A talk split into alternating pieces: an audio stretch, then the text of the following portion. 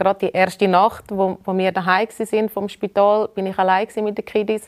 Und dann hat die Kleine geschrauen und die Grosse gekräht und ich bin da und dachte, mein Gott, ich darf weg Kind nicht lüpfen, vom Kaiserschnitt nachher, ich bin eigentlich körperlich noch total erschöpft. Und es haben einfach beide gekräht und ich dachte, ja, irgendwann hören die dann schon und irgendwann haben sie gehört.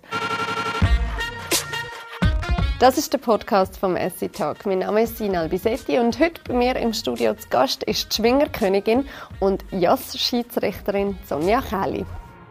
Sonja, lieber jassen an der Wandtafel stehen oder mit den Kleinen die schmusen? Äh, es ist beides sehr schön. Mit den Kleinen daheim schmusen kann ich natürlich kann ich es ein bisschen mehr geniessen, als wenn ich wirklich in der Live-Sendung an der Wandtafel stehen Für dich ist ja, du bist jetzt wie all das. Du bist eine Säcklehrerin, du bist zweifaches Mami und eben Jazz-Schiedsrichterin. Was ist im Moment am präsentesten?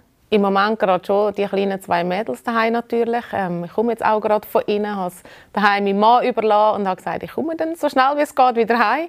Also ist im Moment ja schon sehr präsent natürlich. Und wie gut klappt das? Wie gut kannst du loslassen und gehen und wie gut macht es Stefan? Hey, ich kann sehr gut loslassen, aber auch gerade, weil es der Stefan daheim so gut macht. Ich habe wirklich ein vollstes Vertrauen in. Ich weiß, es läuft. Er schaut auf beide Kids sehr gut. Ich kann wirklich mit ruhigem Gewissen von daheim weggehen und freue mich aber auch sehr, wieder heimzukommen. Jetzt bist du eben im April zum zweiten Mal Mami geworden. Was würdest du sagen, wie hat dich das Mami-Sein verändert? Vielleicht jetzt auch noch mit dem zweiten Mädchen? Also bei der ersten ist natürlich die große Veränderung von keins auf eins ist natürlich ein riesiger Schritt und dann beim zweiten weißt du schon ein bisschen was kommt. Und doch ist es einfach auch noch ein anspruchsvoller, weil zum Beispiel als alle nur das erste Kind hatten und das geschlafen hat, habe ich Zeit für mich, habe ich Sachen machen, aufs Velo gehen. Und jetzt ist es meistens so, wenn die groß schläft, ist die klein wach. Und wenn die groß verwacht, schläft die klein. Also es ist wie immer ein Kind ist sicher immer da. Und ja, die Zeit für mich muss ich mir wirklich äh, regelrecht ausstellen. Ich habe aber mit dem Stefan natürlich sehr einen verständnisvollen Partner und mhm. Vater, ähm, der wirklich auch schaut, dass ich alltag eine Stunde aufs Velo kann zum Beispiel. Du hast halt gesagt, beim ersten Kind, du sagst damals ein bisschen blauäugig drin. Hättest du so ein bisschen gedacht, ja, alles ein bisschen einfacher, als mhm. es dann war? Wie war es jetzt äh, beim zweiten mit der Noemi? Hey, Noemi ist wirklich ein Anfängerbaby und all meine Träume, die ich kann, schon bei der Lena, können wir jetzt so ein bisschen verwirklichen. Also, ich könnte es ja überall hin mitnehmen und das funktioniert einfach. Und bei der Lena war das bisschen schwieriger. Gewesen. Sie hat dann eher mal angegeben, dass sie das nicht will, dass sie das nicht so cool findet. Und darum in dem Sinne auch ein bisschen Strich durch die Rechnung gemacht. Aber es ist absolut okay. Hat sie gesagt, hey Mami, so geht das nicht mit mir. Völlig berechtigt. Und ja, Noemi war ein bisschen pflegeleichter als Lena. War. Was ist, was ist bei der Lena so anders? Gewesen? Ähm, sie hat eher Bauchkrämpfe gehabt. Noemi verdaut relativ gut, briegt sehr wenig, schläft sehr gut. Auch in der Nacht ich kann sie still wieder ins Bett liegen und sie schläft einfach weiter. Das ist wirklich extrem angenehm. Auch durch den Tag funktioniert sie sehr gut. Äh, bei der Lena bin vielleicht auch ich ein nervöser gewesen, alles perfekt machen. Das erste Mal, man ist sich unsicher Ja, unsicher, nervös und das überträgt sich natürlich auch aufs Kind. Also ich habe das Gefühl, wir sind jetzt einfach auch als gesamte Familie sehr gefestigt, äh, mhm. sehr auf dem Boden geblieben, sehr ruhig und ich habe das Gefühl, das ist auch der Grund, warum es vielleicht jetzt auch bei der Noemi noch ein bisschen besser klappt. Hat es trotzdem auch schon so einen Moment gegeben, wo du voll an deine Grenzen gekommen bist? Eben mit zwei, weil gleichzeitig da, dann dort auch noch. Ja klar, immer mal wieder. Und also am schlimmsten war es natürlich am Anfang. Und gerade die erste Nacht, wo, wo wir daheim sind vom Spital, bin ich allein mit den Kiddies. Und dann hat die Kleine geschrauen und die Grosse gekräht. Und ich bin da und dachte, mein Gott, ich darf weg Kind nicht lüpfen, vom Kaiserschnitt nachher. Ich bin eigentlich körperlich noch total erschöpft. Und haben einfach beide. Und ich dachte, ja, irgendwann hören die dann schon. Und irgendwann haben sie gehört. Aber es ist wirklich so, ich bin da und dachte, nein, was mache ich jetzt? Wie gehst du mit so einer Situation um? Ja, du kannst eigentlich gar nichts anderes als einfach die Situation ausstehen, versuchen ein bisschen zuversichtlich zu sein, das eine Kind in dem Arm, das andere Kind im anderen Arm. Äh, versuchen ruhig zu schnaufen oder ein bisschen singen, einfach etwas, das beide könnte beruhigen und irgendwann schlaft dann das eine und irgendwann schlaft das andere auch. Aber hat es bei dir vielleicht auch mal so körperliche Anzeichen gegeben, wo du gemerkt hast, hey, jetzt ist glaube ich alles gerade ein bisschen viel? Ja, ich bin recht anfällig, äh, was Milchstaus anbelangt. Und sobald ich mich ein bisschen gestresst fühle, meldet sich die Brust äh, mit Fieber, mit, mit, Entzündung. Und dann weiß ich einfach, okay, sofort direkt am Weg ins Bett, den ganzen mhm. Tag im Bett bleiben, nichts machen, außer Noemi stillen. Mhm. Damit das wieder abklingt. Und ähm, ja, wenn man da nicht Sorge hat, dann landen wir im Spital und das wird auf keinen Fall. Aber das bist du dir sehr bewusst in dem Fall? das bin ich mir sehr bewusst, ja. Und mittlerweile weiß ich auch, was die Symptome bedeuten. Beim ersten Mal bei der Lena habe ich es einfach mega komisch gefunden. Mir war so unwohl, gewesen. ich konnte nicht essen und habe meinem Mann gesagt, du, ich glaube, ich muss einfach ins Bett. Ich konnte es völlig nicht einordnen, hatte dann Fieber, gehabt, Schüttelfrost. Mhm und, und einfach einen grossen roten Touch an der Brust. Und irgendwann habe ich meiner Hebamme geschrieben, du, hat das einen Zusammenhang? Sie so, wow, Milchstau, sofort ins Bett, sofort Quark holen, zum Kühlen, zum Auflecken, dass äh, die Entzündung rausgesogen wird in dem Sinn.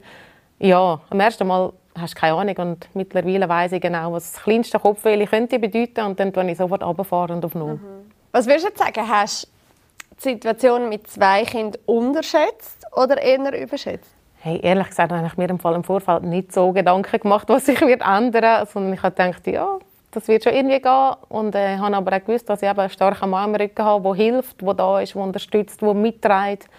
Und äh, von dem her ist es einfach so gut, wie es ist, ja, ohne mir im Vorfeld große Gedanken gemacht zu haben.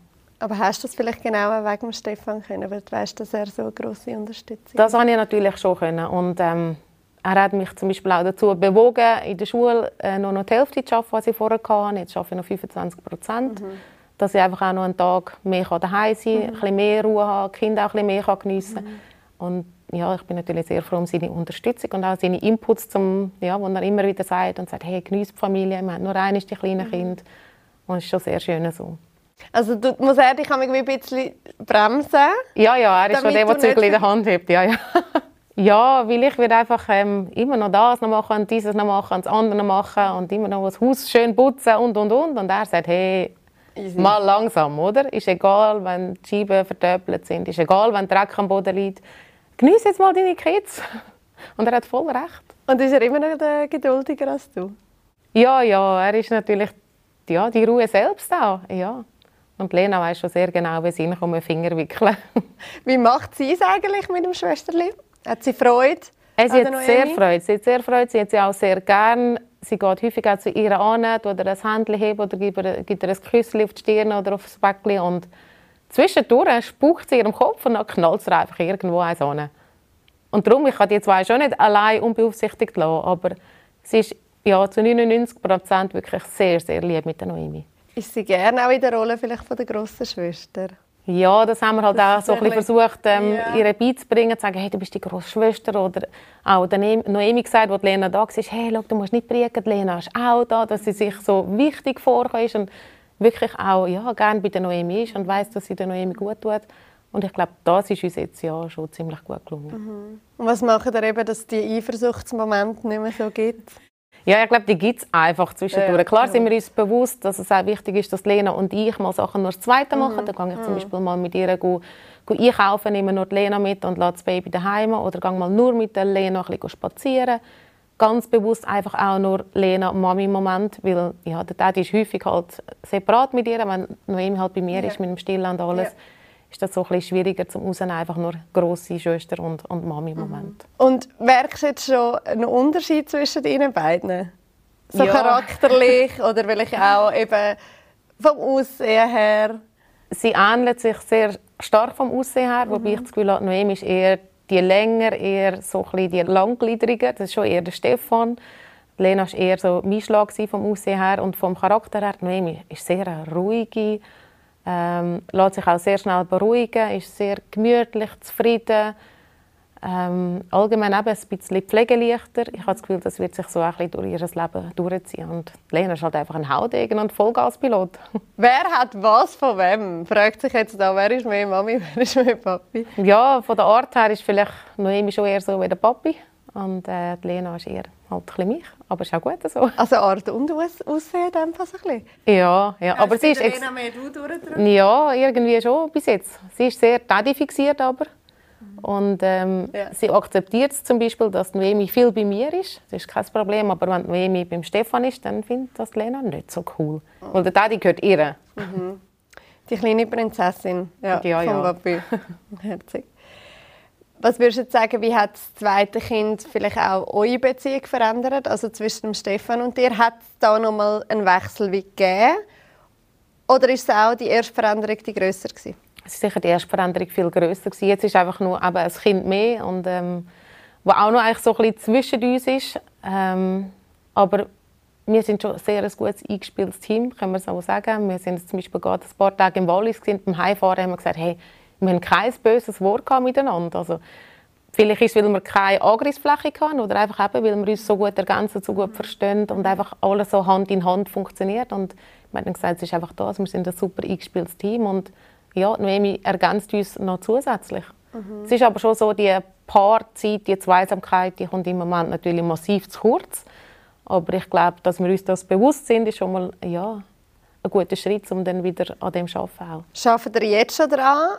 Oder haben wir das Gefühl, jetzt im Moment ist halt gerade steht etwas anderes im ja, Vordergrund und das nein, kommt dann wieder? Die Paarzeit, ich habe das Gefühl, die kommt dann wieder. Im Moment ist wirklich anders im Vordergrund. Ähm, dass, solange die Stillphase noch so intensiv da ist, wissen wir, es hat einfach im Moment keinen Platz in unserem Alltag. Mhm.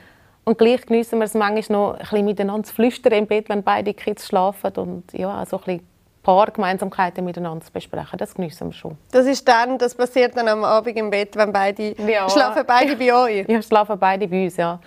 Und darum müssen wir halt wirklich warten, bis die Kleine schlaft, bis die Große schlaft und dann manchmal können wir noch ein bisschen flüstern. Und manchmal sind wir auch beide so K.O., dass, dass wir auch gerade mit einschlafen. Ja. Ist es immer noch so, dass der Stefan Nachtschichten macht? Nein, im Moment ist es so, dass wirklich von Anfang an, dass ich Noemi hatte. Ja. Ich habe sie auch neben mir. Aber eben, sie ist so pflegeleicht, sie kommt in der Nacht eigentlich wirklich nur, wenn sie Hunger hat. Und dann kann ich sie stillen, wieder reinlegen und kann dann selber auch wieder weiter schlafen. Ja. Das klappt wirklich einwandfrei. Und ist dir nie zu viel gewesen, mit zwei Kids im Bett und dem Stefan? Und es ist mir nur dann zu viel geworden, wenn Lena quer im Bett gelegen ist und mir beständig ihre Füße ins Gesicht geschlagen hat dann habe ich wirklich auch schon gedacht, hey Lena, jetzt geh einfach in dein Bett über und schlaf dort mit deiner Decke, mit deinem Delfin und lass mal einfach die Füße unten dran.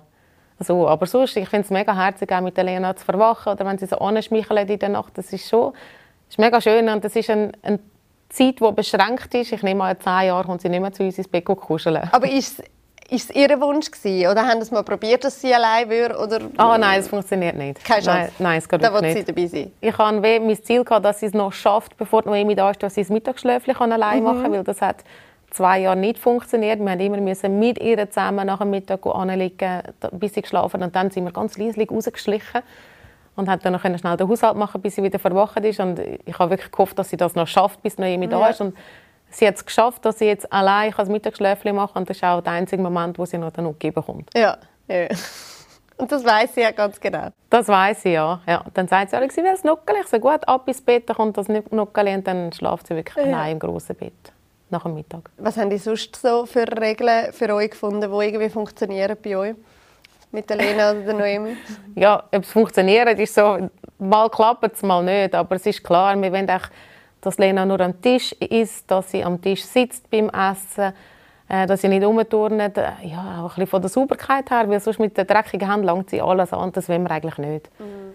Wir wollen auch, dass sie bei den Leuten, zum Beispiel bei der Begrüßung, dass sie zumindest anschaut und winkt. Sie muss niemandem tanken, sie muss die Leute nicht umarmen, sie muss nicht kein Küsschen geben, wenn sie nicht mhm. will. Das finde ich, darf sie selber entscheiden. Aber so das Mindestding ist anschauen und winken. Und ja. Meistens klappt es, aber manchmal, gell, sie ist gerade zweieinhalb, da ist ja manchmal auch die Trotzphase, wo sie einfach sagt, sie will jetzt nicht Heu sagen und niemand anschauen. Und sind ihr euch da immer einig? Ihr beide? Ja, grundsätzlich schon. Ja, eigentlich schon. Was wäre so das, wo ihr euch weißt, am ehesten noch Uneinigkeit haben? Nein, wir sind uns eigentlich schon einig, aber manchmal realisiere ich im Moment gerade nicht, dass es Lena uns wieder mal testet, oder, ob sie etwas Süßes darf und dann sagt vielleicht Stefan, ja, du darfst das Glas und ich finde, hey, in einer halben Stunde gibt es Nacht, es gibt doch kein Glas mehr. Einfach so Kleinigkeiten, mhm. aber eigentlich ja, überhaupt nicht, nicht ausschlaggebend fürs Leben. Ist etwas strenger? Ich habe das Gefühl, ich bin ein bisschen strenger und konsequenter, ja. Als der Papi. Aber er sieht das nicht so. Und gleich muss ich manchmal sagen, hey, hast du gemerkt, sie hat dich wieder um den Finger gewickelt. dann sagt er, ja, mir ist das gleich. ist das also ein bisschen die Rollenverteilung? Oder was würdest du sagen, was haben denn so für Rollen jetzt in dem, in dem Vier-Family-Ding? Hey, es ist mega schwierig mit unseren Rollen, weil wir wechseln konstant immer wieder, wer jetzt daheim fürs Kochen verantwortlich ist, wer fürs Aufräumen verantwortlich ist, wer mehr Kids betreut. Es kommt mega auf unsere Wochen drauf an. Wenn ich viel arbeite, ist mein Mann viel mehr daheim. Wenn ich mehr daheim bin, ist er mehr am Arbeiten. Also wir wechseln konstant wieder die Rollen. Und für uns ist einfach wichtig, dass wie immer für uns daheim ist. Und es gibt ganz selten mal ähm, arbeitstechnische Sachen, die sich überschneiden. Und dann haben wir zum Glück Stefan seine Eltern, die ganz nahe wohnen, ja. die dann auch mal ja, können wir Kind hüten oder eine Stunde übernehmen, gerade in der Überbrückungsphase. Und das funktioniert aber sehr gut so. Er ist immer noch selbstständig? Er ist selbstständig erwerbend, genau. Das heißt, er kann sich ein bisschen einteilen und du bist ja jetzt auch schon wieder der ganze Jass Sommer hast du schon hinter dir, das hast voll vorbei. mitgemacht. Ja, das einzige fixe Programm ist im Moment eigentlich der Dienstag, wo ich an der Schule ja. Hauswirtschaft unterrichte oder mhm. Wirtschaft, Arbeit, Haushalt, so heisst mhm. das Fach neuerdings. Mhm. Und alles andere äh, mit Markenbotschafterfunktionen, mit ähm, Moderationen von Events, das ist auch ja, selbstständig erwerbend, kann ich selber sagen, das mache das will ich nicht machen. Genau, und das ist ja relativ früh planbar und da können wir wirklich uns absprechen, wer wann Kids hütet. Viel Kommunikation. Ja, das braucht es mm. natürlich und, und eine Agenda, die funktioniert. Wir sind dort noch ja, sehr bünzlig mit der Papieragenda, die wir daheim eintragen, wer wann was zu tun hat. Ja. Aber so klappt es, ja. Kann jeder immer schauen. Genau. Ist für dich immer klar gewesen, jetzt auch nach der Noemi, dass du wieder unterrichten willst? Ja, es ist mir wirklich sehr wichtig, auch im Schulbetrieb noch einen Fuß drin zu haben. Ich meine, ich habe doch lange studiert, auch, dass ich das darf unterrichten darf. Und ja, ich möchte das nicht einfach so aus, aufgeben wieder, ja. Was geben dir deine Schüler? Ähm, ich habe gerade wieder mit einer neuen Klasse gestartet und darum kenne ich die Schüler im Moment noch gar nicht. Aber es ist natürlich auch immer das, ja, sich kennenlernen, ein aneinander wachsen, ein Wissen, wie funktionieren die Schüler, wie funktioniere ich, irgendwo einen guten Mittelweg finden, dass es auch mit dem ganzen Theorie äh, Zeugs funktioniert oder eben beim Kochen gewisse Regeln gelten, das wieder sauber müssen durchziehen und es ist nicht mit jeder Klasse gleich. Es gibt Klassen, wo du relativ viel Freiraum kannst lassen, die einfach funktionieren. Und dann gibt es auch Klassen, wo du sehr eng musst führen. Und ich bin jetzt noch am Austesten, was die jetzige Klasse dann genau braucht. Bist du eine strenge Lehrerin? Was hast du das Gefühl? Ja, ja, ich bin sehr eine strenge Lehrerin. Ja, weil schlussendlich um ähm, halb eins ist der Unterricht fertig und dann muss aufgeräumt sein, es muss putzt sein, es muss alles versorgt sein. Ähm, es muss einfach alles gemacht sein, weil ich kann nicht sagen, ja, Bratpfanne können wir nächste Woche abwaschen. Und darum ja, muss ich zeitlich auch ein bisschen durchpeitschen. Ja. Ja. Wie kennen dich äh, deine Schülerinnen und Schüler? Als Schwingerkönigin oder bist du dort einfach... Ich bin dort einfach die Lehrerin Frau Käli, ja. Die Lehrerin Frau Käli? Ja, genau. Fertig. Ja. Ja, ich glaube, irgendwann kommen sie dann schon ein bisschen, sie arbeiten sie im Fernsehen und können sie yeah. gut. Ja, also so yeah. ganz langsam fangen sie alle so ein bisschen an fragen, so ein bisschen austesten, was erzähle ich auch vom, vom privaten Leben. Mhm. Und eben, es kommt weh, von Klasse zu Klasse kommt, kommt es darauf an, was für eine Mischung ist von den Kindern, wie interessiert sind sie einem als Person. Und ich habe schon das Gefühl, dass die Bindung von der Lehrperson zu den Schülern sehr wichtig ist und auch ausschlaggebend ist für das Verhalten der Schüler. Wenn sie mich kennen, wenn sie mich verstehen, ähm, habe ich das Gefühl, sind sie viel angenehmer auch im ja. Unterricht, als wenn sie so distanziert sind und das Gefühl mhm. haben, aha, es ist einfach nur eine Lehrperson, eine Nummer dann sind es halt nicht so, auch auf der persönlichen Ebene funktioniert es nachher nicht so gut. Ich mhm. finde, Bindung ist etwas vom Zentralen im Unterricht. Das heisst, die im Moment kennen die vielleicht noch nicht so gut? Ja, oder eben, es ja. ist nicht so, oh, das, das, ist eine starke Frau, die ist Schwingerkönigin ja. mehrfach und so. Das kommt dann wahrscheinlich noch. Ja, ich habe sie zuerst zweimal unterrichtet und gerade am Anfang dann ist so viel gefühlt vom Zeitgefäß vom Unterrichten ja. mit Erklärungen, mit was ist wo, wie hätte ich es gerne, wie müssen wir aufräumen, wie müssen wir kochen, wie tun wir das ganze Planen, ähm, da bleibt noch nicht viel Gespräch für persönlich. Mhm. Wie aktiv bist du eigentlich noch im Schwingsport? Äh, ich bin sehr inaktiv, darf ich mal sagen. Wobei jetzt ist gerade kürzlich, ja sagen, es war ja Frauenschwingfest in Grechen auf der Hanigalp. Ähm, das OK hat sich riesig Mühe gegeben, ein bombastisches Fest auf beiden mhm. Stellen. Und das ist ihnen wirklich gelungen. Und ich bin dort vor Ort, gewesen, bin mit der ganzen Familie angereist und habe zum Beispiel die Ehre gehabt, die neue Schwingerkönigin zu krönen und ähm, das habe ich sehr, sehr schön gefunden. Aber es ist jetzt so seit langem wieder mal der erste Schritt, okay. wo ich wirklich ja, wieder mal etwas machen durfte für das Frauenschwingen. Mhm. Was hast du das Gefühl, hat sich, was hat sich so seit dem Rücktritt vor fünf Jahren für die Frauen verändert? Ist etwas gegangen in diesen fünf Jahren? Ähm, es ist schwierig zu sagen. Was ich beurteilen kann, ist leider nicht allzu viel gegangen. Es ist halt auch die Corona-Zeit, wo dem Frauenschwingen nicht gut tut. Ja, also allgemein am Schwingen nicht und Frauen dann. Ja, es war halt für alle schwierig und ähm, ja, viele haben sich wieder so müssen finden, will ich noch schwingen, warum will ich mhm. schwingen und es war halt sehr schwierig frische Leute mhm. zu rekrutieren. Mhm. Ähm, Im Moment hat es gerade sehr viel Schwingfest in der Westschweiz. Das ist äh, für die Zentralschweiz halt natürlich sehr ein weiter Weg und der Modus hat sich geändert von der Schwingerkönigin Früher ist ja immer durch die Jahreswertung gekürt worden. Also ja. die, die durch das ganze Jahr die beste Leistung hatten, ja. war am Schluss Königin gewesen. Und auf das Jahr haben wir das geändert, dass die Schwingerkönigin an einem Fest erkoren wird. Wie bei einem Mann, ja. Ja, dort ist es einfach auf zwei Tage verteilt und acht Gänge und jetzt bei den Frauen eins fast Mhm. Ja. sechs Gänge. Das haben wir jetzt mal ausprobiert, ob das ja, der richtige Weg ist für die Zukunft. äh, denke ich, muss man diskutieren. Und ja, bin eigentlich auch sehr gespannt, wie es weitergeht. Fehlt dir der Sport, Ami? Vermisst du es? Ja, manchmal schon noch. Also grundsätzlich habe ich recht einen Abstand gewonnen äh, zum Schwingen, zum Schwingsport, weil für mich klar ist, ich darf nie mehr, sag mal, stehen. Das ist mir schon bewusst. Und gleich manchmal, wenn Einfach körperlich. ich, ja. vom Körper her, und wenn ich es wieder sehe, denke ich halt schon, ach, mit ihr würde ich gerne mal einen Gang machen. Zum Beispiel, es gibt Schwingerinnen, die ich nie haben können schwingen konnte, weil sie erst zu den Aktiven kam. Oder ich gerade durch verletzt war, wo sie den Start gemacht haben. Und die sind jetzt recht stark. Und dann würde ich gerne wissen, wie sie sich anfühlen, wenn ich könnte gegen sie schwingen Und da finde ich alle schon, ah, ist schade, kann ich nicht mehr. Aber wenn ich den Kopf einschalte, ist klar, nein, es ist vorbei, es war ein Kapitel von mir, es war eine schöne Zeit, gewesen, aber es ist auch okay, es ist abgeschlossen. Jetzt angenommen, deine zwei Töchter oder eine von beiden würde da auch irgendwann in den Schwingsport einsteigen. Was würdest du ihnen wünschen? viel Freude und gute Gesundheit. ja, ich finde, den Sport musst du mit Freude können machen. Sobald es Müssen wird, sobald man verbissen ist, dann stimmt es nicht mehr. Und der Sport muss wirklich in erster Linie voller Euphorie sein, voller Motivation, voller eben Freude. Das ist das Wichtigste. Und dann stimmt irgendwann auch die Leistung. Und äh, die Gesundheit ist klar, das muss immer mitmachen. Gerade im Schwingsport, es ist ein grober Sport. Man muss viel ertragen und äh, gerade wenn man so ein bisschen körperlich ein bisschen unterklassifiziert ist, äh, dann ist es halt noch eines schwieriger. Ich nehme an, du hast ja sonst keinen Lebensplan für sie vorgesehen. Aber hast du vielleicht etwas, was du ihnen als jetzt, weil es gerade zwei Mädchen sind, als junge Frauen auch mitgeben was du findest, ist so wichtig? Ja, sie sollen stark sein, sie sollen eine starke Persönlichkeit haben, sie sollen dürfen einstehen für das, was sie wollen. Sie sollen das dürfen durchziehen und nie das Gefühl haben, das sollte ich vielleicht nicht machen, weil ich ein Mädchen bin. Nein, im Gegenteil, gerade erst recht, weil du ein Mädchen bist, machst du jetzt das, lebst deine Träume, das habe ich schon versucht. Ich habe ein paar Mal eins auf den Deckel bekommen und ich hoffe, dass sie ja, das ein bisschen gäbiger haben und wirklich eigentlich ihr Leben können leben Und das wünschen mein Mann und ich ihnen wirklich aus, ja, aus vollem Herzen. Ja, aber du bist ja ein mega Vorbild. Also du, du hast ja genau das vorgelebt, was du jetzt gesagt hast.